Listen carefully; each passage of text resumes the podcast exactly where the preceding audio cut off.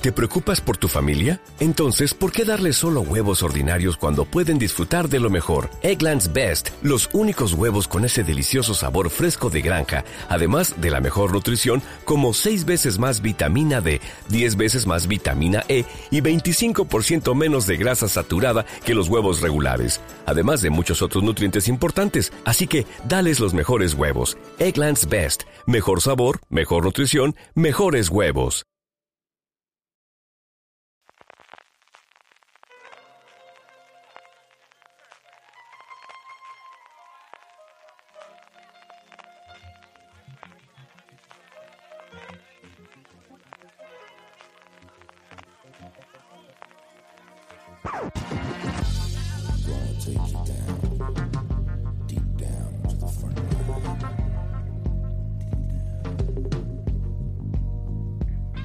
Hola a todos y bienvenidos a este programa gran angular sobre la septuagésima edición de los premios Emmy, los premios que concede la Academia de la Televisión Norteamericana.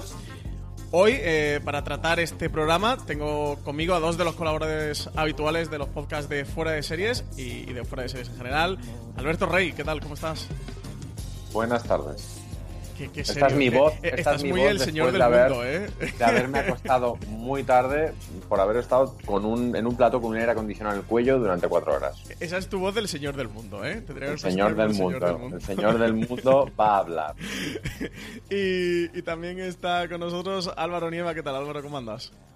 Pues yo bien, aquí también un poco de, de relax post Emis. Yo pasé la noche en casa dándole a la tecla pero no iba vestido de Versace como Alberto, así que con mucho menos glamour. y yo soy Francis Arrabal, que, nunca me presento cada vez que, hago un programa. ¿Te das cuenta eh, que siempre dices nunca me presento y realmente siempre te presentas? Porque estoy a ver si hago un ejercicio mental de decirlo para... Estoy interiorizándolo conmigo mismo. que luego siempre me regaña, luego siempre me dicen, no, ¿qué te presentas? Eh, Alberto, ayer ibas muy elegante, te lo tengo que decir antes de, que se me olvide. La, la ropa prestada y arreglada porque no cabía hace dos días, eh, siempre queda bien. ¿De, qué ibas vestido? Versace. ¿De Versace? O sea, ¿pero era un homenaje a American Crane Story o qué? No, es que es la única la única marca que hace mi hechura de, ganadero. bueno, ibas muy elegante, lo habíamos puesto. Eh, Álvaro, yo estuve como, como tú, eh, con casa con palomitas dulces, pulpitos y sus amigos, y Monster y Coca-Cola, madre Dios, que tenía alguna taquicardia a las 6 de la mañana que no me podía gastar. Eh, antes de empezar este programa sobre la septuagésima edición de los premios Emmy, que no de los Juegos del Hambre, que me quedo con todas las ganas de decirlo, eh, recordad que este programa está patrocinado por Fuera de Series Live, el primer directo de Fuera de Series en el espacio Fundación Telefónica de Madrid, que tendrá lugar este viernes 21 de septiembre. Va a estar presentado por Alberto Rey y Marina Such, con las colaboraciones de Rosa Belmonte e Isabel Vázquez. Y dos invitados de excepción, Joaquín Reyes y Miguel Esteban, que van a venir a presentar capítulo cero, su, serie para Movistar Plus. También a la newsletter de Fuera de Series, entrando desde newsletter.fueradeseries.com. Cada día en la bandeja de vuestro mail tendréis todo el mejor contenido sobre series que hacemos en Fuera de Series y también algún otro contenido que vamos recopilando sobre, sobre el mundo de las series de televisión. Ahí lo podéis encontrar en esa newsletter, así que os recomiendo que, os suscribáis.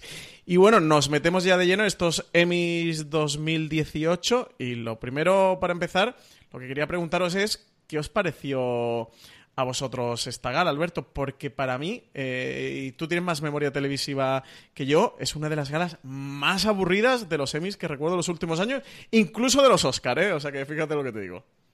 A mí me es muy difícil juzgar porque reconozco que tiene que ser muy diferente estar en casa viendo la gala tal cual como, como producto o como, o como la llevo viendo yo los últimos años, que es dentro de un plató, o sea, viendo como un programa dentro de un programa dentro de otro programa. Pero es verdad que me pareció una gala eh, muy curiosa en, dos aspectos. El primero, la escenografía, que era muy minimalista, era casi de Devlin, eran simplemente unas pantallas que, había detrás, que eran tres sets de pantallas que cambiaban un poco de ángulo, pero que era solamente eso, que daba un efecto muy bonito cuando alguien recogía un premio con una imagen icónica detrás.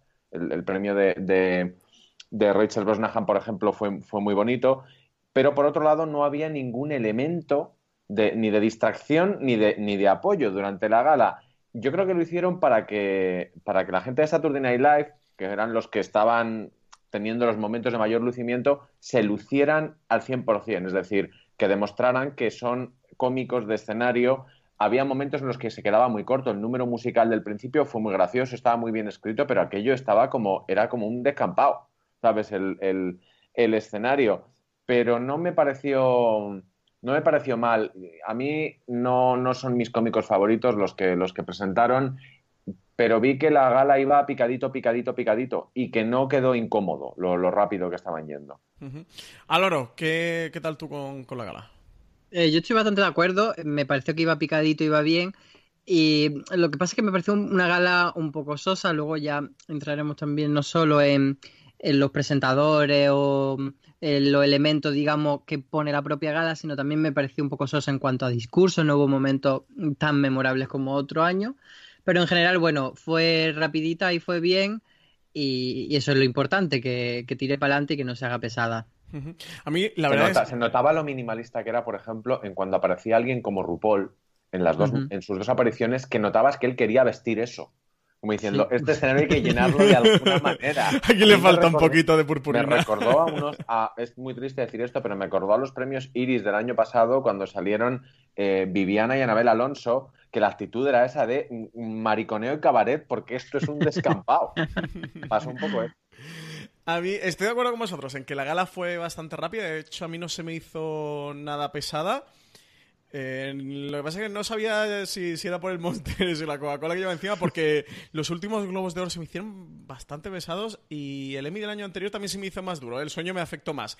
Esta, esta gola aguanté como un campeón hasta el final. Eh, los presentadores me parece que no estuvieron a la altura, me parecieron flojísimos, flojísimos, flojísimos. Creo que el, el guion era bastante desacertado, no, no era divertido, no era gracioso, no sé. Bueno, pues tuvieron algunos chistes que funcionaban mejor. Eh, pero en tónica general bastante mal. Y luego, Álvaro, tú comentabas el tema de los discursos.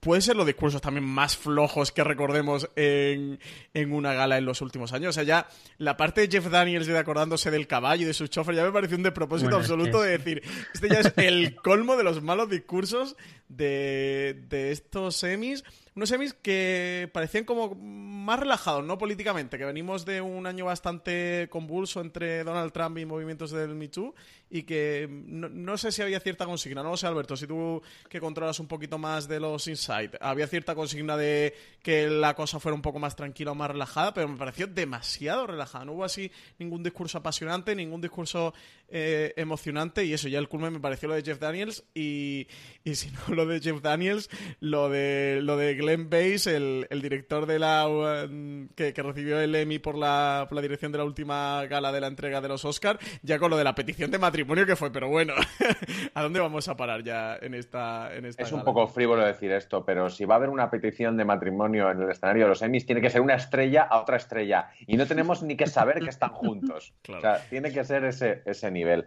Lo que decías de los, de los presentadores, eh, tienes razón, pero piensa que es que entraron a pelo.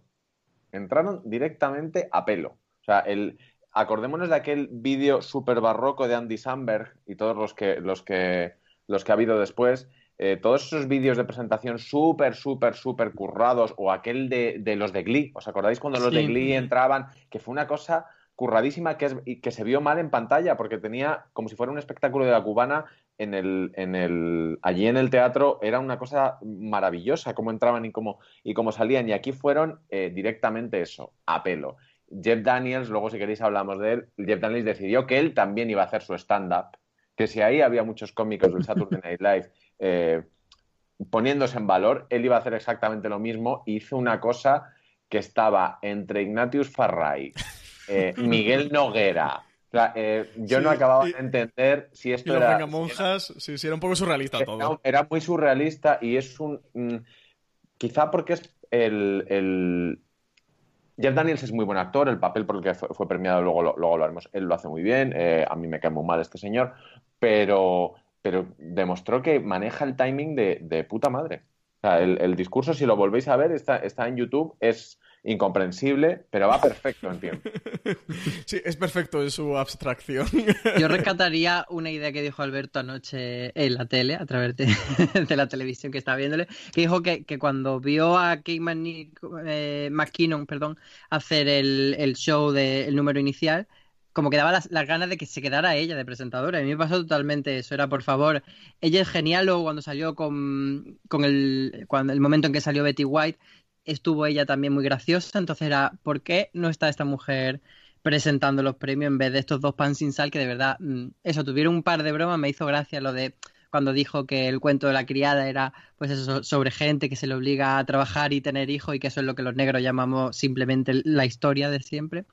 Pero, pero bueno, salvo un par de chistes bien tirados, me parecieron bastante sosos y me faltó eso, el, esa apertura grande, pues como decía Alberto, la de Glee o como otros años que había que ha tenido más presencia el presentador en, en cuanto a, a decir, hola, aquí estoy yo. Sí, que Hicieron una cosa además entre astuta eh, e inconveniente, que fue buscar una cabeza de turco para hacer los chistes políticos, que fue Bar. fueron a por Rosan en varias ocasiones. Es verdad que si alguien se lo merece y tiene capacidad para aguantar los golpes es Rosan, porque, porque todos estamos de acuerdo en que, ha metido la pata muy, muy a lo loco en los últimos años. Yo creo que además que necesita ayuda. Y ahí se evitaron el, el hacer los chistes de Trump que quedan quizá un poquito cansinos ya. De, sí, daba la sensación eso, como que, habían querido decir, bueno, este año no vamos a meternos tanto con Trump porque está muy visto, y tiraron por Rosan, pero luego no siguió el resto de la gala, o sea que tampoco fue un running gag que siguiese. El tema de la diversidad que también lo tocaron mucho al principio, luego se quedó un poco ahí que ni ni no, entonces era como el Me Too estaba totalmente desaparecido se quedó todo como muy a medias. Sí, a mí me pareció eso, una gala un poco desapasionada, ¿no? Como, carente de, alma y también de, esa parte del mundo del espectáculo. Alberto, tú lo decías, ¿no? De cómo faltó ese número inicial espectacular, que, bueno, lo, medio convirtieron en este número musical, que quizás fue de lo mejorcito desde el punto de vista del espectáculo y entretenimiento en la gala, pero el resto... La canción estaba muy bien. La canción estaba muy, muy bien, pero era una canción que merecía, que podía haber sido vestida con un vídeo de puta madre y en cambio luego, más adelante en la gala, tuvimos este vídeo de entregando Emmys a actores negros míticos, que la idea estaba muy bien, pero la ejecución era un coñazo. Fue larguísimo, era, era muy pobre, yo no sabía si lo que estaban es como eh, haciendo una especie de broma sobre The Wire y Atlanta de cómo están cómo están filmadas. Me pareció que eso estaba muy deslavazado y, y, como decía Álvaro y dije yo ayer, yo es que veo a Kate McKinnon y a Titus Burgess y ya quiero que se queden. Claro. esos, esos son mis presentadores. Tiene mucha más chispa y mucho más carisma que Colin Jost y Michael Che, era una opción a priori bastante rara y a posteriori bastante desacertada para es que son Pero ellos eran lo que decías, eran un poco la opción vengamonjas, es decir, el carisma del no carisma. Eso es lo que. El, el, lanzar chistes relativamente bestias sin mover, un, sin mover una pestaña. Eso es una escuela de humor quizá no sea la escuela de humor más adecuada para, para ese escenario. Que además, si lo haces con ese minimalismo, claro, cuando la pantalla de atrás era solo blanca, dices, madre mía, o sea, parecía que en algún momento iba a salir Hannah Gatsby a hacernos llorar, que lo hizo después. Sí, luego también hubo algunas parejas de presentadores un poco desperdiciadas porque mm, simplemente la idea de tener a Eleven y Kalesi juntas en el escenario daba para mucho y al final salieron presentaron el premio y se fueron y, fue bastante, bastante sosito. Además, es que este año no sé si es la primera vez o no, pero lo de que metiesen primero el vídeo de los nominados y luego salieran los presentadores, o sea, que los presentadores no presentasen a los nominados era un poco raro porque los presentadores simplemente llegaban a decir el nombre del ganador. Y era... Sí, técnicamente y afectos escaleta funcionaba de putísima madre porque le daba un ritmo, pero claro, había tan poco dorado, tan poca luz tampoco que quedaba casi eh, de festival. A mí me recordaba la entrega de premios de un festival de cine potente, es decir, una gala porque hay que hacer una gala, pero la vamos a reducir al, máximo porque esto es cultura, no es frivolidad. Pues no, señores, los semis son frivolidad. Son espectáculo a tope. Sí, sí, sí. Eh, con el tema de la diversidad sí que dieron un poquito más juego, sobre todo creo que se notó mucho en, los presentadores de los nominados, ¿no? Que, sí que procuraron que salieran latinos, eh, salió un montón de afroamericanos, salieron... salió el... Francis, negros digamos negros. La gente negra dice que se porque puede... Tandy Newton no es afroamericana, Tandy Newton es británica y negra. Eh, ¿Africo-británica, Alberto? nada. nada, nada, negro. Vale, eh, salieron negros y ellos negros. les gusta que le llamen negros. O sea, no es ofensivo decirlo. Salió el reparto de Queer Eye también, o sea, de diversidad sexual, no solo de diversidad racial, también eh, salieron diferentes eh, protagonistas eh, en cuanto a la diversidad y casi que se convirtió en un juego de chupitos dentro de los discursos oficiales en el que todo el mundo mencionaba la diversidad. Así que sí que llevan también esa consigna, esa sí que la llevan muy clara. ¿eh? sí, pero luego llega el premio al mejor especial de monólogo y se lo dan a ese señor. Así que la diversidad también en los premios. ¿eh? Bueno, si os parece, pasamos a los, a los que finalmente fueron premiados durante la gala. Empezamos por la categoría de drama y por el de mejor drama, que finalmente fue a Juego de Tronos, ni de Americans por su última temporada, ni de Crown, que era quizás la favorita dentro de Netflix, ni de Handmaid's Tale, que revalidaba el título, ni Westworld, que era el gran rival de Juego de Tronos dentro de su propia cadena, dentro de HBO. Al final, para Juego de Tronos. Ni la, ni la que no vas a nombrar. Esa no la vamos no, a es que DC no iba a. Eh, no, no, no, estaba ninguna que líala. DC no y hace falta nombrarla. Y, Y, y Stranger, y Stranger Things. Sí, Stranger Esa Things sí que es tampoco, la innombrable. Sí, Stranger Things tampoco. Eh, creo que lo de Juego de Tronos. A mí me sorprendió, ¿eh? pensaba que se iban a dar de Handmaid's Tale, pero creo que a lo mejor dentro de 10 años eh, sí que nos valoraremos más, ¿no? Este premio que, que si se lo hubieran revalidado de Handmaid's Tale.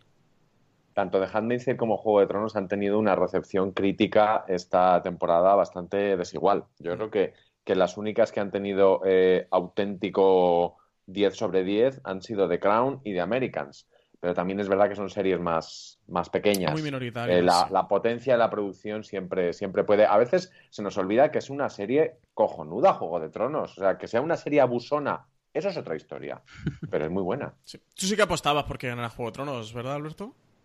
Sí, y sobre todo por eliminación. A mí me parece que la mejor serie del año pasado es The Crown, de largo. This holiday, whether you're making a Baker's Simple Truth turkey for 40 or a Murray's Baked Brie for 2, Baker's has fast, fresh delivery and free pickup, so you can make holiday meals that bring you all together to create memories that last. Baker's, fresh for everyone. Free pickup on orders of $35 or more. Restrictions may apply. Choose from a great selection of digital coupons and use them up to five times in one transaction. Check our app for details. Bakers, fresh for everyone. Si estás buscando un buen podcast de análisis y debate en tu idioma, te invito a que escuches Pulso y Péndulo. Yo soy Carlos Curbelo. Y yo soy Fabiola Galindo. Todos los jueves analizamos temas de actualidad en Estados Unidos y Latinoamérica. Fabi y yo no siempre estamos de acuerdo, pero sí tenemos un objetivo común. Queremos servir como antídoto contra las noticias falsas y la polarización. Pulso y Péndulo. Busca nuestros episodios en Apple Podcast, Spotify o en tu aplicación favorita. Pero, pero no, puedo, no puedo evitar pensar que el 20% de las personas que están sentadas en ese auditorio le han pasado alguna vez una factura a Juego de Tronos. Entonces, Ayuda. Eh, Álvaro, ¿tú cómo vas hay con esta ganadora? decir que, que- que las predicciones de Alberto eran un poco como la escopetilla de feria. Algo que decía Sí, que iba a bueno, pasar. bueno, No, no fue su noche, no era fue el su noche. horror. O sea, llegó un momento que yo dije a Claire Foy no le van a dar un premio en su vida. Cinco minutos más tarde estaba subiendo a recibir el suyo. Corte a Clear Foy recogiendo la estatuilla de los Emmy. No, A mí el apartado de drama me pareció bastante más, más entretenido porque en comedia empezó ganando Maisel desde el principio y ya una vez que ganas guion y dirección de comedia está claro que no vas a perder a mejor comedia o sería muy difícil. Pero los premios de drama estuvieron muy repartidos y entonces de hecho eh, Juego de Tronos solo ganó el de Peter Dinklage. Entonces era interesante eso, que, que era podía pasar cualquier cosa. Se mantuvo esa intriga hasta el final y yo creo que sí, que se lo merecía. No me hubiera parecido mal que se lo hubiese llevado el contra criado de Crown, pero Juego de Tronos me parece justísima ganadora. Sí que es verdad que esto es casi spoiler de la gala de, no sé si es 2000 ya 20 o 21, que cuando venga Juego de Tronos con la última temporada, pues va a ganar sí o sí, porque Tiene toda la pinta, ¿eh? la Tiene toda próxima temporada va a ser más grande, más dura y más potente. Así que eso, pero mm, me llamó la atención la sorpresa de los americanos, porque parecía que se iba a ir siempre con la mano vacía y le dieron guion y le dieron reconocimiento a Matthew Rhys, así que para esta última temporada los fans por lo menos se pueden sentir un poco... Y sobre todo que gana- a mí me sorprendió que ganara él, pero no ganara ella. O sea, lo vi y dije, aquí ha habido un- eh, mucho voto, voto doble. A los dos, bueno, pa- pa- parece que no. Sí, sí. Sí, pero ¿sabes lo que pasa? Que la categoría de actor principal era mucho más floja que la de actriz principal. Yo creo que ese, es el tema. O sea, es que la otra tenías a Elizabeth Moss, tenías a Foy, tenías a Rachel Gould. sea, era una categoría muy, muy gorda. Sí, en mejor actor protagonista competía contra Sterling K. Brown, que seguramente fuera el favorito. Milo Ventimiglia, que yo creo que no tenía ninguna opción. Ed Harris y Jeffrey Wright de Westworld. Y Jason Bateman de Ozark, que afortunadamente para Alberto y para mí no, no se llevó absolutamente nada. Es que lo de, pero es muy curioso lo de Ozark, porque te demuestra también la potencia promocional de las, de las cadenas y de las productoras. Ozark, es, una serie muy mala. o sea, no es, es una serie que está bien hecha, está bien realizada. Pero no la están consiguiendo colar por buena, ¿eh? La están haciendo pasar por buena. Jason Bateman se va, Jason Bateman eh, no se va de este mundo sin, va a hacer, o sea, él es como Ben Affleck. Dice, yo mm, quiero mejor director, o sea, como Beyoncé, que dicen, ¿tú qué premio quieres? El Grammy, no, yo quiero el Nobel de la Paz. Y hasta que no lo tenga, no se va. Eh, pero es verdad que en el caso de Ozark es, es, es me parece escandaloso. O sea, yo, yo te compro antes un, Fear the Walking Dead, ¿sabes? Que un Ozark. Pero vamos, de lejos. Es grande. ¿Y eh, Stranger Things, Alberto? Es que Stranger Things no, no acabo de entender, es que no, además no acabo de entender para su público qué puede significar un Emmy. O sea, no, no, no lo entiendo cómo Pero va. Si le tienes que dar el Emmy a Ozark o a Stranger Things, eh, me voy con Rosana, Oriente Medio. Claramente. Hombre, Alberto Stranger Things, no digo yo antes que os salga. Lo que pasa es que la segunda temporada para mí es muy floja. yo no, creo que debiera haber estado nominada. Stranger Things es lo último y de hecho las quinielas aquellas que daban a David Harbour, un tipo que me cae fenomenal, como ganador, me, parecía una grosería. Y ver a Millie Bobby Brown, que es una niña y que hace las cosas de una niña, en esa final de actrices protagonistas, o sea, yo dije, bueno, al menos no, está, Lena Headey no ha ido, con lo cual si, si gana, si gana, si gana Millie Brown no le va a partir la cara antes de que suba. o, no es, o no está eh, Robin Wright que directamente saca un arma. ¿sabes? Y, dice, mira, yo voy a la cárcel, pero esto no puede ser. Eh, es verdad que lo de eh, Stranger Things, los puedo entender lo de Winona, lo puedo entender. Winona es un icono y, y esto es el show business. Ya, pero tío, esto es fatal. Bueno, pero mira, te lo puedo comprar. Pero abre muy bien los ojos, ¿eh? Como he comprado, como he comprado Antonio Banderas, lo compro. Pero, pero no, pero hasta determinado punto. Y sobre todo cuando, cuando se quedan fuera en las votaciones, pues habría una, una serie en octava posición o en novena posición para, para llegar a finalistas y a lo mejor pues alguna estaba... Eh, Killing Eve, por favor. Claro, pensemos en Killing Eve, por ejemplo. Sí.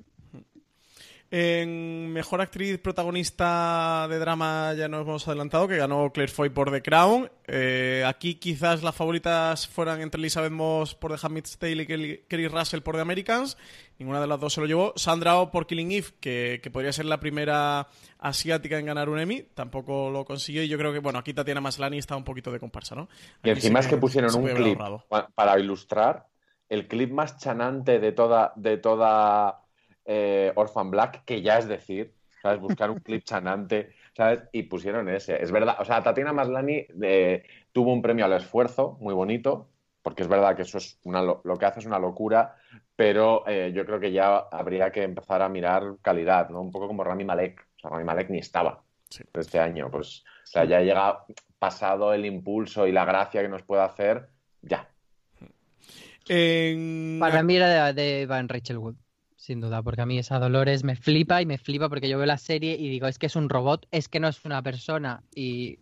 Pero el problema es que yo creo que el, episodio que ella envió es el episodio en el que ella mete las turras más turras de toda la serie. Sí, la que está más intensa. Es verdad. Entonces, a ver cómo le dices que ella cuando mola más es cuando es puro carisma. Que Pero no, ella quiere la turra de yo quiero lo que es mío, lo que es mío, que sí, que te hemos escuchado, lo que es mío, lo que me quitaron, lo que es mío, mi mundo, que sí, tía. que ya te hemos oído. En la primera temporada ya nos enteramos Dolores. Sí, sí, sí. Eh, aquí da un poquito de pena por Isabel Moss, que no se la llevado por The Handmaid's Tale, pero bueno, eh, Alberto, tú sí que estás contento, ¿no? Con lo de Claire Foy. Tú eres muy de la reina. a mí, sí, pero es que a mí me da mucha pena Lena Headey. Es que creo que se va, que, que se, porque al año que viene... Pero Lena Headey estaba en reparto. Secundaria, secundaria. Sí, Lena Headey estaba en reparto que se lo ganó pero, pero es lo mismo, es decir, vaya donde vaya, ¿sabes? Mm, como, como, es como es mala, y así os lo digo, ¿eh? Como es mala, no se lo dan. No sé si hay que ser, una última temporada, ¿eh? No sé qué decirte. En la última temporada, con Robin Wright compitiendo por House of Cards, te digo yo lo que va a pasar. Te lo digo ya. Pero Robin Wright estará como principal y Lena Heavy la meterán como de reparto. En esta temporada han metido de reparto. No, no lo tengo yo tan claro. Yo, yo Lena Headey, yo, vamos, me parece ridículo, ridículo que probablemente la persona que vaya a acabar sentada en el trono de hierro a ver cómo la vendes como que es actriz de reparto.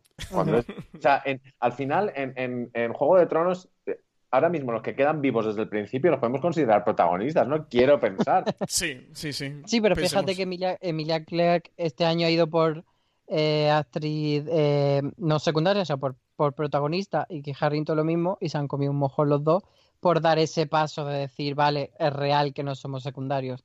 Entonces yo creo que Lina Headey se va a quedar en secundaria siempre ya. Es una pena. Sí. Es una pena porque además es muy, muy, muy buena actriz. Sí, además en esta categoría también estaba Iva- Ivonne Strahovski por The Handmaid's Tale, que tampoco se lo pudo llevar. Que hubiera sido un momento estelar, ella ganando, ¿eh? Porque estaba embarazada de ocho meses. Sí, sí, Habrí- sí, Esa imagen ya. habría sido la bomba. Y aparte es que su premio lo, entrega- lo entregaron eh, Elizabeth Moss y Samira Wiley. O sea, era como. Sí, hubiera o sea, sido un momentazo Era, era la perfec- la perfección directamente. Y va a salir Serena embarazada. O sea, era la Sí, foto. yo creo- además creo que era como la, fue la mayor sorpresa de la noche, porque había Es que yo dije, pero tres qué tongo, actrices. pero cómo han mirado los sobres, pero qué tongo más loco. Y luego, Eran ¿no? tres actrices del cuento de la criada nominadas y dos entregando, o sea, parecía como súper cantado. Claro. Pero a mí Sandy Newton me parece una gran ganadora, me parece que se lo merece y, y su cara fue maravillosa porque ella no se lo esperaba. Sí. sí, además era su última oportunidad para ganarlo. Bueno, creemos, ¿no? Eh, para ganarlo por el papel de, de Maeve. A lo mejor no. A lo mejor no va a ser su última Yo creo que ya sí seguirá. ¿Y por qué va a ser su No lo sabemos, pero ya he puesto que sí. Porque, ah, porque pero si está en una serie donde te pueden fabricar otra vez. Claro, claro, ese es el caso. Esa es la incógnita que nos han dejado con el final de la Claro. segunda temporada de Lo estás Westworld. spoileando, Francis. Que ¿Quién no vi- no sabemos si- ¿No habéis visto ninguno Westworld o Westworld. qué? No creo que, no creo que la gente que no esté viendo Westworld empiece ahora, Sí, no, francamente. no, quien no haya empezado ya, va un poco tarde.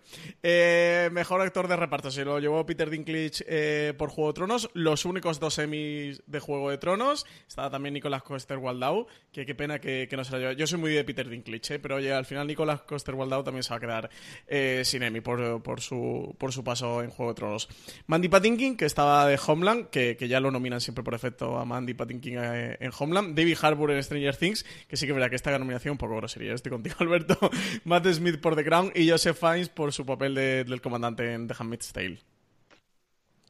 Aquí todo bien. La verdad es que era, una, era una categoría mm, no demasiado fuerte. Me toca bastante las pelotas que Mandy Patinkin sea nominado sistemáticamente y Claire Danes no. Mira, o los dos o ninguno.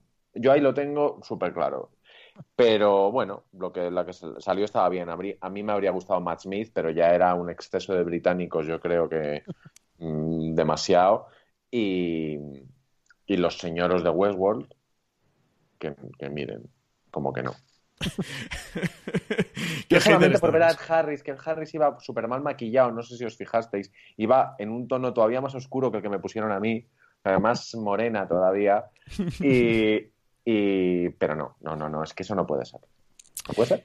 Pues si os parece pasamos a, a la categoría de comedia. La categoría de comedia que si en drama estuvo súper repartido, bueno, tan repartido como que se llevó eh, dos Juego de Tronos, dos de Crown y dos de American y uno Westworld.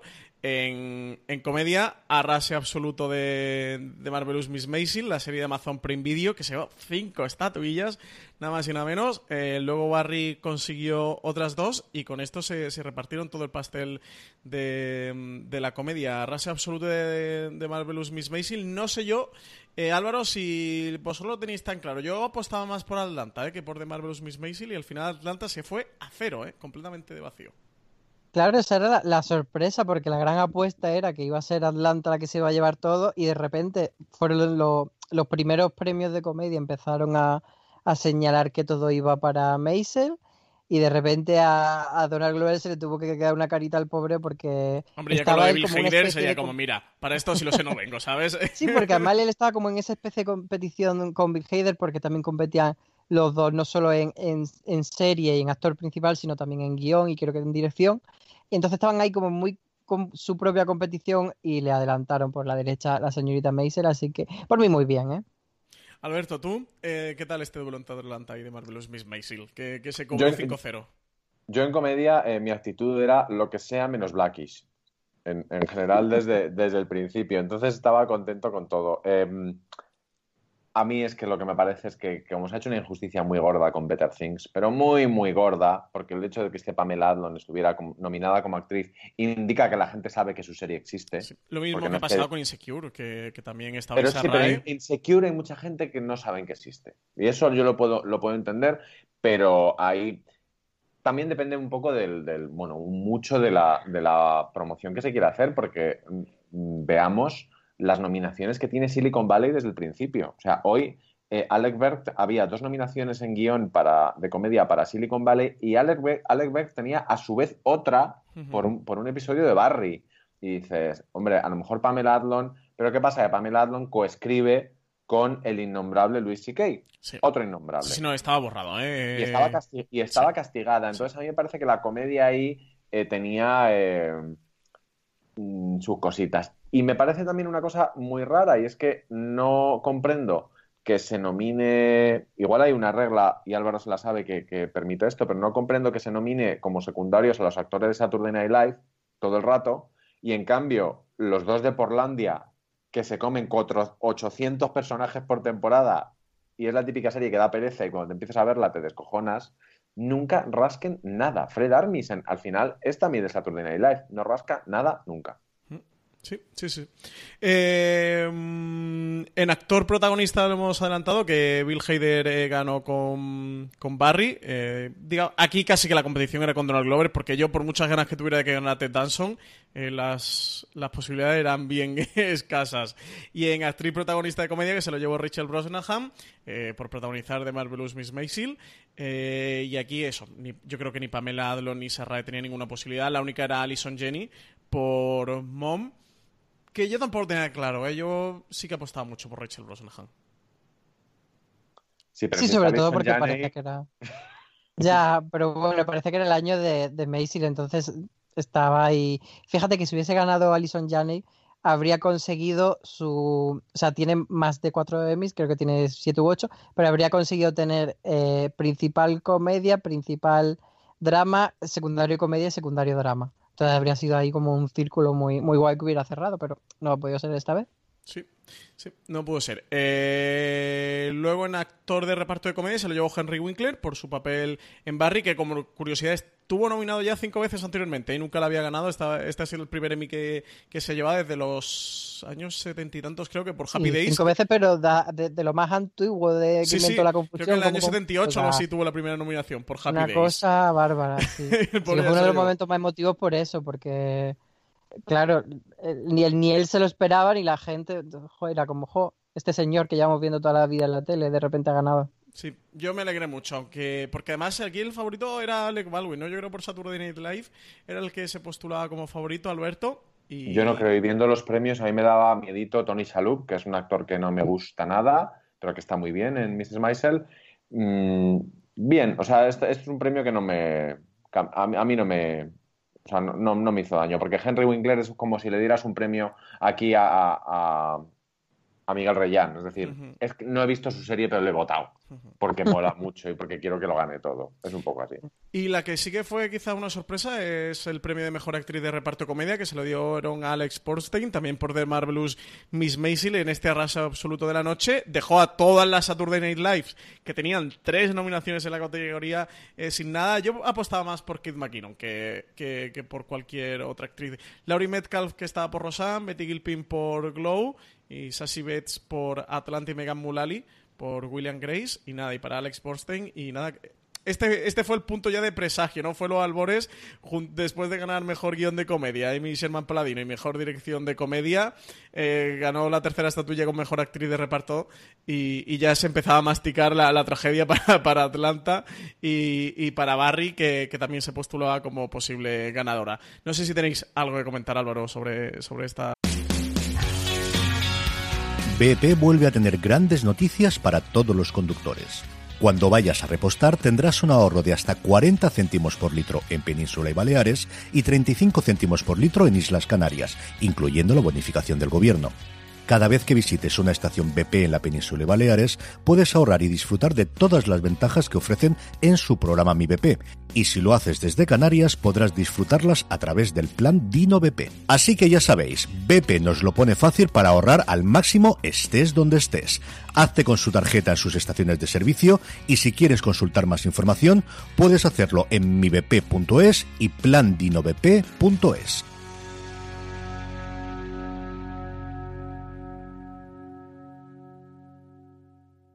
This holiday, whether you're making a Baker's Simple Truth turkey for 40 or a Murray's Baked Brie for 2, Baker's has fast, fresh delivery and free pickup, so you can make holiday meals that bring you all together to create memories that last. Baker's, fresh for everyone. Free pickup on orders of $35 or more. Restrictions may apply.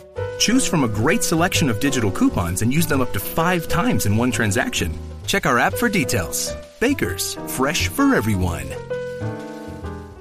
Estos premios. Bueno, comentar ese discurso tan bizarro que hizo ella, primero diciendo que no llevaba sujetador y luego que hizo así como un comentario de que yo no llegué a entender si era una metáfora o no, de chicas, por favor, no os metéis, no os meéis en la tapa del váter, porque si no, no, no nos vamos a poder sentar todas en la tapa. No sé si quería decirnos algo, era una Junto a Jeff Daniels, a lo mejor era un diálogo que tenían entre los dos. No, Yo creo que, era, de, si voy a ganar voy a decir esto, no te atreves, sujétame la copa. Sí, Puede ser. Y dato curioso que ella ganó en esta misma edición eh, de los Emmy, pero en, los, en la jornada de los Emmy creativos, el Emmy por actriz de doblaje, porque ella es la que lleva poniéndole todos los años la voz a Louis Griffin de Padre de Familia. Así que dos Emmys en un año para ella. Lo que está claro es que no sabemos cómo, pero deberíamos enterarnos. Amazon ha conseguido que todos los académicos vean la serie, porque es evidente que la han visto entera, muchos. Y no es una serie que la ponga NBC y que se hable. Ya, pero es, una serie sobre judíos en una época bonita pues, que lo tiene todo para que, que me gustaría ver cuál es la, la, campaña promocional que han hecho, porque series así eh, hemos visto muchas, es decir, podrían haber hecho lo mismo con Larry David, por ejemplo, que Larry David es siempre un valor seguro. Mm, han hecho un poco un transparent, es decir, han conseguido que la gente, no sé, igual si eres académico y te la ves entera, en el momento de verte la entera, la aplicación te desbloquea un vale de 800 mil dólares en Amazon. Creo que es una serie muy amable, ¿no? Fácil de ver. Y aparte te hace todos los checks, es decir, así estás premiando, volviendo a Pamela Adlon, estás premiando la liberación femenina, el empoderamiento, etcétera, etcétera, etcétera, etcétera, sin meterte en ningún jardín. Porque es una serie amable, es una serie positiva, es una serie bonita. Eh, pasamos a mejor miniserie, donde estaban nominados Patrick Melrose de Showtime, Genius Picasso National Geographic, Godless de Netflix, The Alienist de TNT y American Crime Story. El asesinato de Gianni Versace de FX que consiguió ganar, consiguió llevarse la estatuilla y, y llevado dos de dos. ¿eh? eh ya la primera parte, la de The People V. O.J. Simpson, consiguió el Emmy a mejor miniserie. Y ahora lo vuelve a conseguir eh, Ryan Murphy con este American Crime Story, el asesinato de Gianni Versace. Y creo que aquí los tres estamos muy contentos ¿eh? de esto, porque yo al menos me mascaba un poquito la tragedia de Godless. ¿eh? Que mira que me gusta, pero dije, oye, como Godless le quite el, el Emmy a American Crime Story, eh, vamos a tener aquí un feud y nunca mejor dicho. O imagínate un Alienist, que yo lo estaba viendo venir, ¿eh? Porque decía, siempre hay el típico momento estadístico loco de que la gente no ha visto ninguna miniserie y dice, ah, esta, que suena como al, espacio.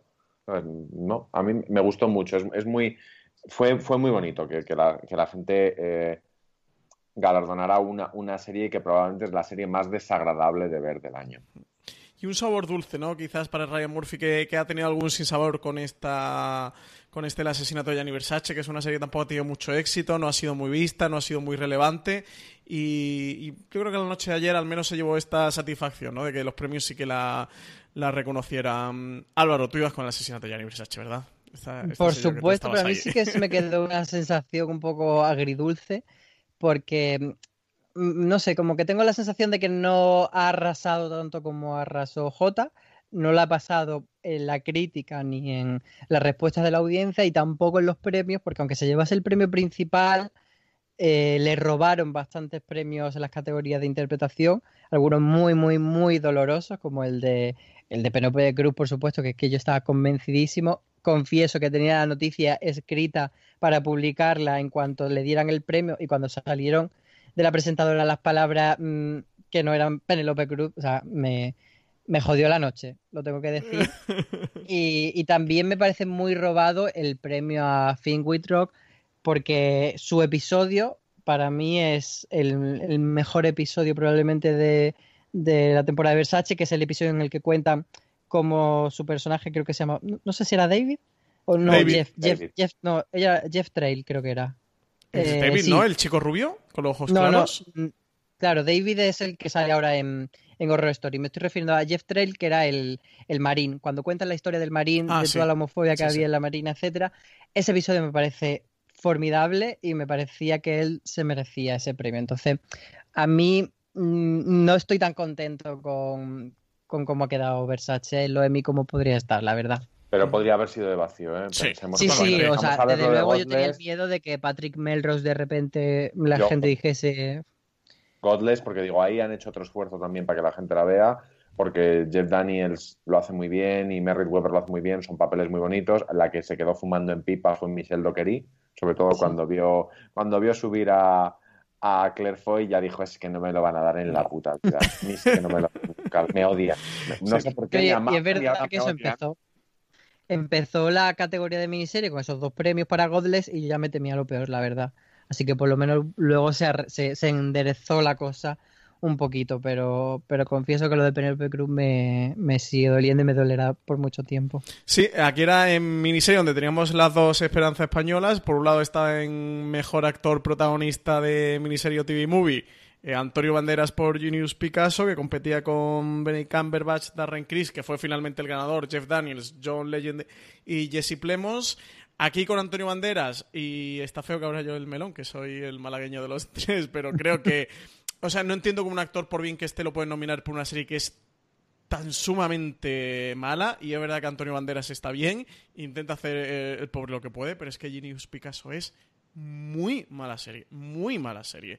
Ya consiguieron colocar la de Einstein y oye, qué bien se mueve National Geographic, ¿eh? porque colaron la anterior y, volvieron a colar esta. Yo pensaba que esta no iba a colar y sí que la han metido. Y Antonio Banderas yo creo que no tenía prácticamente ninguna opción y todo lo descartamos. Y la pena sí que fue con Penélope Cruz, que estaba nominada a Mejor Actriz de reparto de miniserie o TV Movie. Eh, al finalmente se lo llevó Merry Weaver por Godless, que, que consiguió también el de Mejor Actor de Reparto para Jeff Daniels, también por Godless. Y nada, una penita lo de Penélope Cruz. Alberto, ¿tú estabas con P o no estabas con P? Yo estaba con P porque uno siempre está con P. Tampoco eh, lo de Merritt Weber me parece, me parece bonito, es una actriz que, que adoro y, las otras opciones, pero me, gustaban menos. Es verdad que, pues sí, que nos habría gustado que ganara P, que, si la visteis en el previo, es una tía que finge de puta madre como si no lo hubieran nominado nunca. Y tú dices, vamos a ver, tía, tienes un Oscar, 400 Goyas, eh, o sea, el Emmy es morbo. El Emmy es de lo que te das y aparte vas a subir igual al final, ¿sabes? Era como, pero es verdad que sí que sí que me dio un poco de pena y lo de Genius tienes toda la razón. No la yo no me parece que sea tan horrorosa. Me parece una serie mediocre de otro tiempo, una serie que ahora no tiene ningún sentido, que hace 15 años probablemente le habrían dado el premio sí o sí, porque era lo que se llevaba entonces, pero la tele ahora es muy distinta. Pero a mí es que fundamentalmente lo que parece es que Genius le quita el sitio a The Terror, Sí, pero con, sí, pero totalmente. Pero así, o sea, y dices, si es que lo, lo único que quiero es eh, a uno de los actores de The Terror y la serie, y que me quites Genius. Sí, sí. Eh, sí, yo creo eso, que es un, melón a abrir con la nominación de Genius Picasso y de Antonio Banderas. Pero en la categoría de mejor actor protagonista también estaba Jeff Daniels por The Looming Tower, que yo sé, Alberto, que te cae muy mal, pero su papel de John O'Neill en la serie es fabuloso. Es verdad que estando como mejor actor protagonista, conforme avanza la serie, se va diluyendo un poquito su protagonismo y va perdiendo peso y poder. Y es que la actuación de Darren Criss como Andrew Cunanan, para mí es uno de los dos, tres papeles que hemos visto este año en la televisión. ¿eh? Es Y que es brutal. Solamente, es que- solamente para verle subir con ese monstruoso traje que llevaba Darren Criss. Eso sí, tuvo uno de los mm, discursos más cursis también y más lamentables de la noche, ¿eh? con, con, el, con el discurso este de la persiana y la música o yo que sé, la que Sí, montó ah, con lo de la el- novia. Abres mi ventana. Fue mátame, cabrón, ¿eh? Sí, una cosa muy rara. Es muy tontito este chico, ¿eh? pero, pero es muy buen actor. Sí, es muy buen actor. Sí, el discurso no, fue un que- poco lamentable. Eh, en fin. Eh, luego Regina King, que volvió a ganar. Tercer Emmy ya para, para Regina King. Había ganado dos por American Crime. Este tercero se lo ha llevado por Seven Second. Una Regina King que competía, yo creo que quizás más fuerte con Laura Dern, que estaba por, por The Tale, y, por, y con Jessica Biel, que estaban por The porque Michelle Dockery por Cotles creo que no tenía ninguna opción. Y Sarah Paulson o Eddie Falco creo que también tenía poquitas. Eh, Regina King es que es una dura competidora, ¿eh? Quitarle una Emmy a Regina King eh, cuando esté nominada creo que va a ser complicado. ¿No, Y además lo que, lo, que, lo que dijo Isabel ayer durante el programa, oye, que ha salido Regina King, se me levantan ustedes. Claro, pónganse en pie, en el favor. Sí, además yo creo que con, con esto ya se demuestra que American Horror Story ha dado ese paso de ya como mucho voy a ganar, o sea, ya mo- como mucho voy a, a rascar Sí, nominaciones, estar pero no voy a ganar acabó. premios. Sí. Y, y si Sarah Paulson quiere un Emmy tendrá que hacerlo por American Crime Story o por otra cosa que le dé Ryan Murphy. Pero eso, Eddie Falco, era obvio que, que los que la han nominado ni siquiera han visto el caso Menéndez porque es bastante chanante. Aunque su no merecía que- ese Emmy. Sí, esa peluca sí. Y yo, yo se lo hubiese dado a Jessica Biel porque de cine me, me hizo bastante gracia y ella me parece que estaba bastante bien y sobre todo porque me cae muy bien. Jessica Biel este año era un premio muy eh, de los de Big Little Lies del año pasado de oye has levantado un proyecto tú con una serie Sí. eres la protagonista yo pensaba que sí que se iban a dar a Jessica Biel ¿eh? fíjate que no apostaba mucho por Regina King porque como Seven Seconds esta miniserie de Netflix pasó tan desapercibida y tan No es sin que pena ni tan gloria desapercibida, es que la ves y la mezclas con otras 80 series que has visto antes y en alguna de ellas sale también Regina King. Entonces es como que en tu cabeza se mezclan todas las cosas. Yo me habría gustado que ganara Laura Dern porque The Tale me parece una película fallida en muchos aspectos, pero revolucionaria en general. Y, pero ahí sí que, mira, tuvimos una gala muy, muy flojita de discursos. Ese discurso de, de Laura Dern habría sido incendiario. sí quizás fue la, la oportunidad perdida de tener un buen discurso Eh, Y Sarah Paulson, Sarah Paulson, ahora, como le ha dicho a Ryan Murphy, hay yo cosas de hacerla loca todo el rato. Pero como no se vaya a un feud o a un, American No, no, Story estoy con Álvaro lo va a tener complicado ¿eh? Está como de vacaciones dentro del mundo Ryan Murphy durante los últimos años haciendo la loca de, de- de American Horror Story Cult, que es una muy buena serie y que algún y que alguno de sus capítulos tendría que haber estado nominado al guion. Y yo soy muy fan de Billy Eichner, que es la mamarracha más insoportable, y en cambio en, en Cult está estupendo, con un personaje rarísimo que funciona muy bien. Pero tampoco le vamos a dar, le vamos a dar Hollywood a Ryan Murphy, aunque deberíamos. No, el problema es que estando Feud y estando American Crime Story, ya American Horror Story, aunque no sea tan mamarracha como la gente cree, sí que se queda, pues eso, como el patio del recreo de Ryan Murphy y pasa más a segundo plano. Entonces, bueno, eh, ojo, que son ya ocho años los que lleva el, Claro. en el candelabro, como decía aquella. Entonces, pues mira, perfecto. Es un o sea, creador del que nadie esperaba cosas realmente serias, o sea, todas sus, todas sus producciones siempre habían tenido un fondito interesante y, y no tan frívolo como parecía, y de repente elevó el nivel a unas alturas con series que, que pensábamos que iba a ser una petardez. O sea, de Feud pensaríamos que iba a ser una mariconada. Eh, Sí. De Versace pensábamos que iba a ser también una cosa muy Sí, una tras serie de más frívola, ¿no? y dorados. Y en cambio es un tío que ha, que ha demostrado tener un universo mucho más potente de lo que creíamos. Sí, sí, sí. No, y, y, mm, creo que sí que se le tiene bastante en cuenta ¿eh? dentro de los Emmy. Eso ya ganó por American Crime Story de People V o J. Simpson.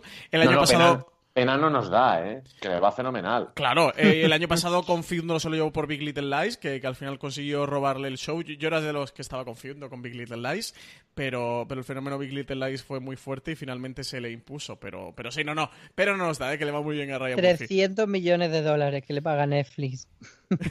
y todavía no he empezado a, A ver qué nos hace para- con eso. Hombre, la, mm, la serie esta que tiene de precuela del- de Alguien voló sobre el nido del cuco, eh, con la de Ratchet, con la enfermera, es muy de Emmy, ¿eh? Muy de que esté, que esté por ahí. Y otra con Bárbara. Con Barbara. ¿Cuál? ¿Cuál es la de Bárbara? Con Barbara Streisand tiene una que es. eh, ¿Cómo se llamaba? Una musical política. No recuerdo el nombre. Esa creo Pero que tiene, yo fuera del radar, no me suena. tiene, do- tiene dos proyectos para Netflix. La de Ratchet, que creo recordar que es con Sarah Paulson. Sí, Es ¿no? la Creo que, sí que hace de, la enfermera, ¿no? Sí. Ahí está Y la oportunidad, Alberto. Ahí, ahí está la oportunidad de Sarah Paulson. No, no, Sarah Paulson va a ganar un- unos cuantos más, no os preocupéis.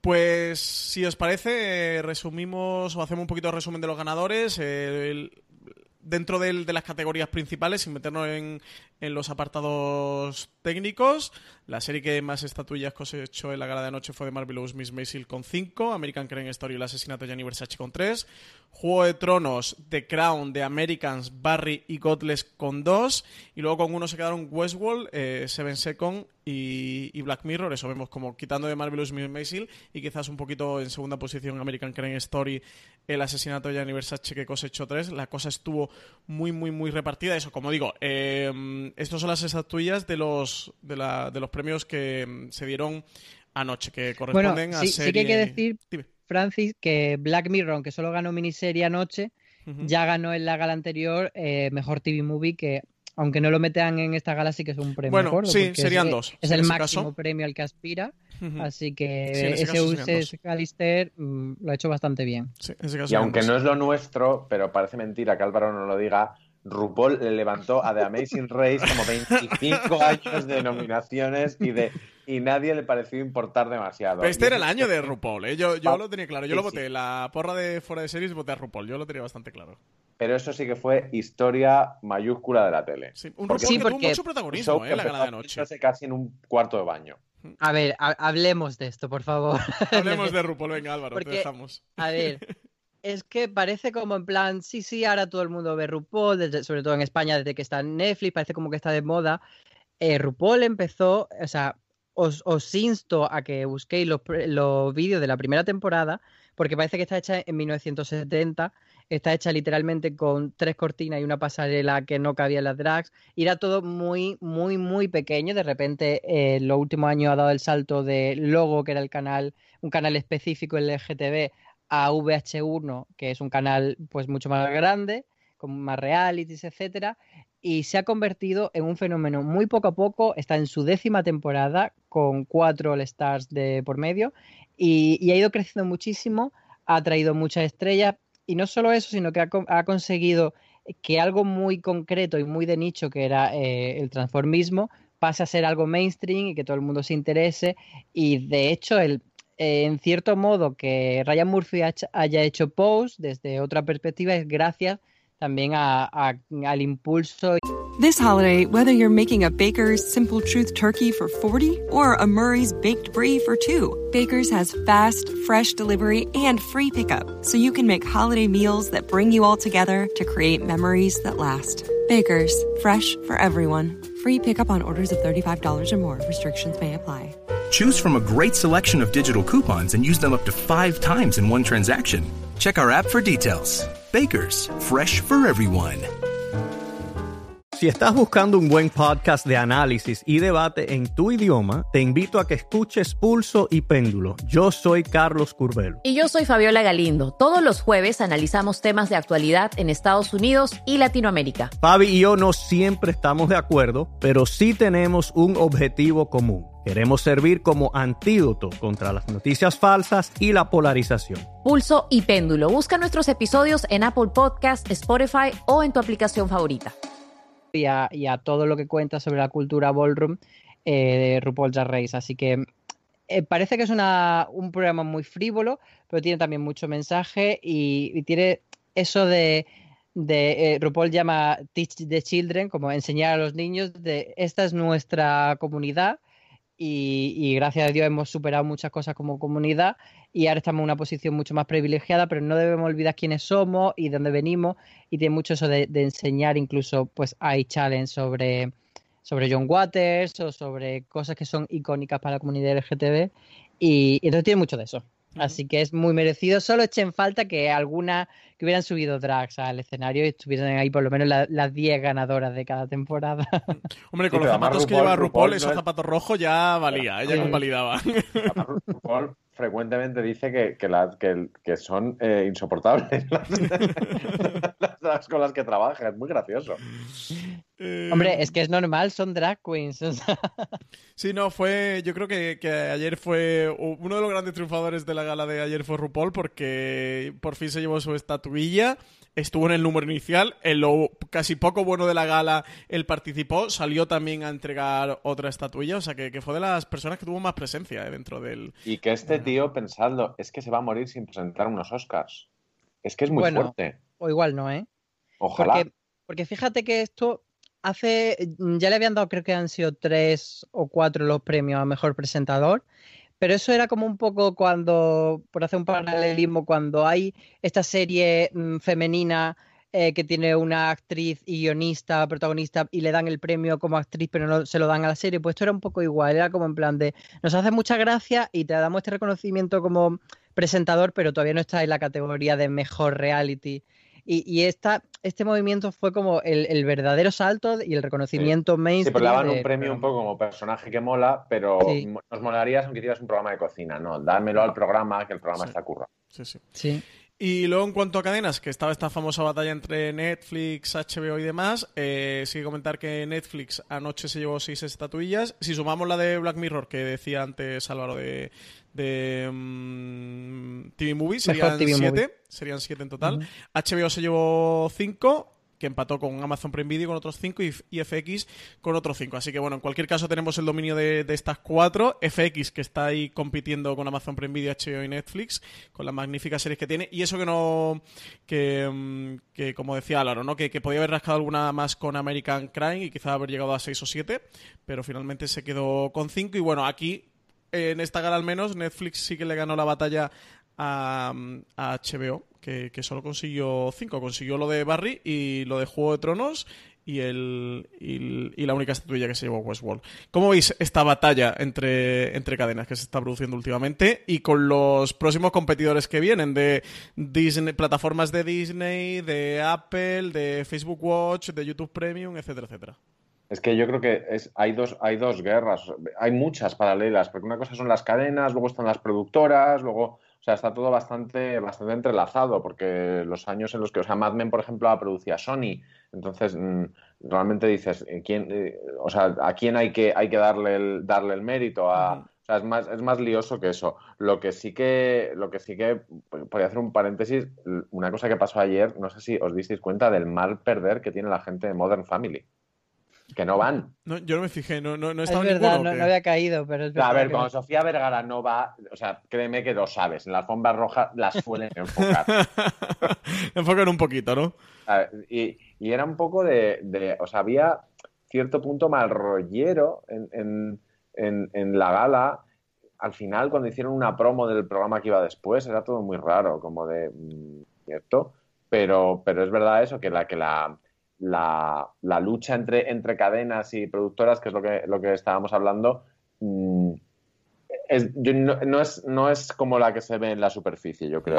Están también los estudios, están también los, las, las agencias de representación de las estrellas, que son las que las mueven. O sea, es muy, es muy probable que Claire Danes no haya presentado, la no se haya esforzado por la candidatura este año, por eso no, no la hayan nominado. O sea, la, la trastienda es más compleja. Álvaro, ¿tú cómo es esta batalla de cadenas y Eh, plataformas? Mm, es que hay siempre en, en estos casos di- distintas formas de, de leer los datos y de sacar el titular que más te interese. eh, lo que llevan haciendo siempre con la audiencia 35 Antena 3, que todos los días ganan, son el programa más visto o la serie más vista o whatever. Eh, minuto, aquí- de, minuto de oro fue a las Minuto de Oro, de la, la serie más vista en Target Comercial. Eh, aquí Netflix, en, números totales de todo, incluidos los técnicos, se ha equiparado a HBO, pero al final yo creo que lo importante no es tanto el número, sino la calidad de los premios. Y, para mí la lectura es que Amazon ha adelantado por la derecha a, Netflix porque sí que eh, Maisel fue la gran ganadora de anoche en la comedia. Y todavía eso Netflix no lo ha conseguido con ninguno de sus Sí. productos de decir, esta noche ha sido la noche de esta serie. Sí. Quizá con The Crown sí la ha conseguido en, en premios anteriores, sobre todo Globos de Oro y tal, pero, pero falta ese reconocimiento a Netflix tan grande que sí que no están vendiendo como que ha tenido más nominaciones que, que nadie, que tampoco es tan difícil porque compiten en muchas cosas tipo eh, programas infantiles, especiales de comedia, etcétera, que ahí rascan muchas nominaciones. Y bueno, pues eso, eh, en premios generales me parece más loable o tanto Amazon o FX que Netflix, que se ha quedado ahí un poquillo regulín. Sí. Que además la relación de Netflix con The Crown es muy rara. O sea, cuando estuvimos, te acordarás Álvaro, en, Roma, en la, en la, presentación de producto de Netflix, The Crown es como que no existía. Entonces tú dices, eh, bueno, eh, será porque es, porque es una serie, porque no es europea. Y entonces sí que te sacaban Luke Cage. Dirás, bueno, entonces será porque no es una serie americana. Y entonces sacaban Westworld, digo Westworld, eh, Stranger Things, y dices, no puede ser, que si es su mejor producto con muchísima diferencia.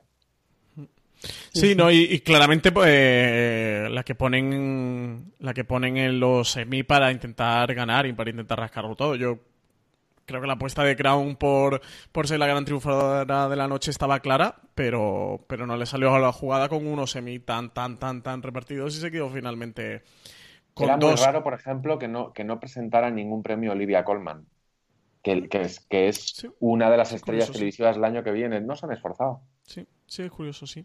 Y, y lo de mm, lo de Marvelous Miss Maisel, a mí la verdad es que me sorprendió. ¿eh? Puede engañar también un poquito lo, esas cinco Emmys de Amazon Prime Video, es que los cinco son por la misma serie. ¿eh? Bueno, resto- pero, pero, pero por lo menos han conseguido tener una serie que sea súper relevante y que sea claramente la serie del año o una de las series del año. ¿Pero crees que va a aguantar el año que viene? O sea, ¿crees que la segunda temporada de Marvelous Miss Maisel va a tener ni tan siquiera, fíjate lo que te digo, un, un solo Emmy? Ya no aguantar el de mejor serie de comedia, pero incluso que aguante Rachel Brosnahan, porque yo no lo tengo tan claro, ¿eh? Creo que de Marvelous Miss Maisel, eh, no quiero poner la palabra moda porque no creo que lo sea y, tiene una connotación negativa, pero sí que creo que ha sido un efecto de los Emmy de este año y no tengo yo tan claro, ¿eh? Que, que vayan a aguantar para los próximos. Sí, pero decir que Amy Sherman Paladino es la guionista de moda a estas alturas, eh, o sea, es una de las personas eh, básicas para entender la televisión de los últimos años y si hay alguien que entiende esta presión a la que está sometida su serie ahora, es ella. Al Sí, pero que viene ya Alberto, tendrán, tendrán Pero que ver ella los- nunca los- consiguió el reconocimiento con, con las Gilmore de la manera que lo reconocía, de que lo recibió anoche. Entonces, Exacto. por mucho que ella sea una de las showrunners más importantes de, ahora. la claro. televisión actual, esto fue un gran paso para ella. El problema de Amazon el año que viene son las cero nominaciones de Jack Ryan. Esa es ahora mismo su mayor preocupación. Me imagino ¿sabes? que irán con Romanoff y Bueno. con Hancoming, será con lo que intentará rascar, incluso más con, Bueno, con. ¿no? Que con Hancoming. Vamos a verlas Sí, primero. habrá que verlas. Eh, bueno, para ir acabando el, este gran angular sobre la septuagésima edición de los premios Emmy, eh, Alberto, ¿alguna cosa que te apetezca comentar antes de, de dejar el programa? ¿Mejores momentos? ¿Alguna reivindicación?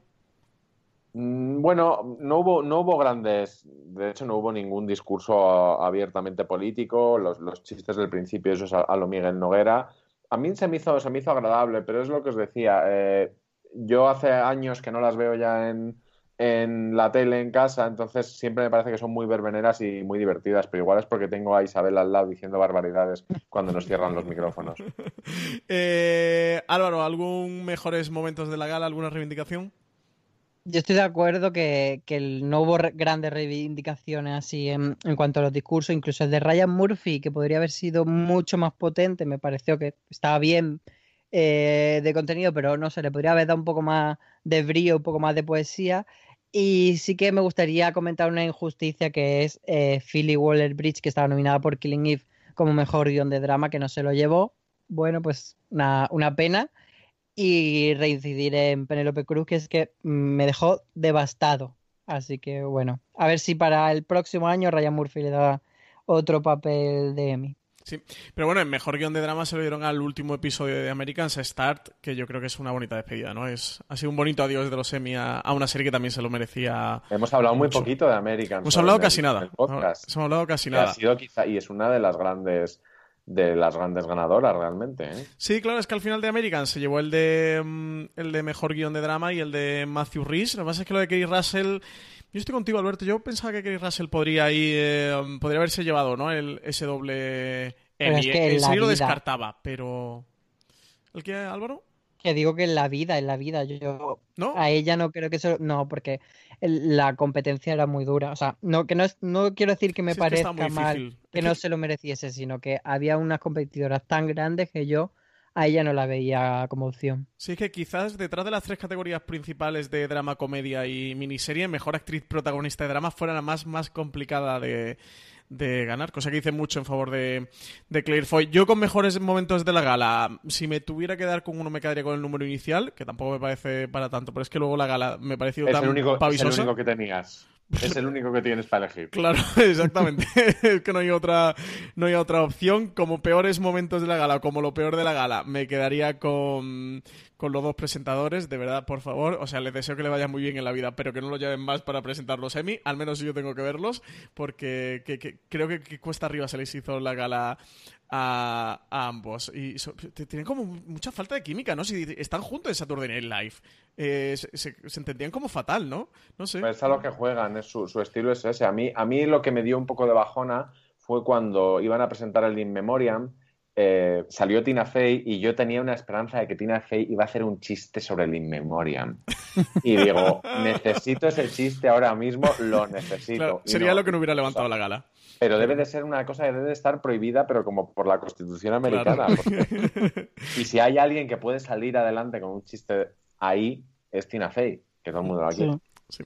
Y luego los discursos me pareció eran un poquito sosos. Todo es verdad el de Ryan Murphy, que sí que tuvo esa parte de American Crime Story de reivindicar un poquito la comunidad LGTB y, y enlazar el discurso de su serie, de la de Gianni Versace, con lo que él pretende contar en sus series y, y- y esa conciencia que pretende crear, que sí lo tuvo un poquito en su discurso, que estuvo bien, pero mm, mm, era como muy tranquilo Ryan Murphy, no era como muy poco apasionado, era como, bueno, estoy aquí en los Emmy, os voy a contar esto y me voy para mi casa, ¿no? Ahora nos vamos a la fiesta.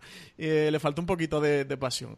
Y... Ryan Murphy siempre ha sido un señor bastante tristón, Sí. ¿eh? Creemos que, que- que es un poco como Almodóvar, es decir, una cosa es lo que él cuenta y otra cosa es cómo lo cuenta. Sí, sí, sí. le- me, me chocó que tuviera eso. Era como un discurso muy. eh, muy potente, pero con un tono muy, muy calmado. Y, la verdad Y es un poco no- villano también, ¿eh? Que cuando yo veía el reality de Glee Project que elegían actores para Glee, y era un poco que te cagabas por la braga cuando entraba en la habitación. Así que tiene que ser. Bueno, no deja Para los ser una de actores las tiene que personas ser- más poderosas de Hollywood, es que es lo que hay. Y, y ya está, y no mucho más de la gala. La verdad es que eso me. Lo único casi que bueno que puedo decir es que fue eh, rápida, fue picadita, como estabais comentando, y no, no se nos hizo eterna. Pero más allá Bueno, de. y, y RuPaul de eso- poniendo nombres RuPaul, drag a las sí. actrices, por favor. Este, A los Sandra. O'Shiveradont, Ah, no, a las actrices, es verdad. a las actrices, sí. Sandra O'Shiveradont. Maravilla, maravilla.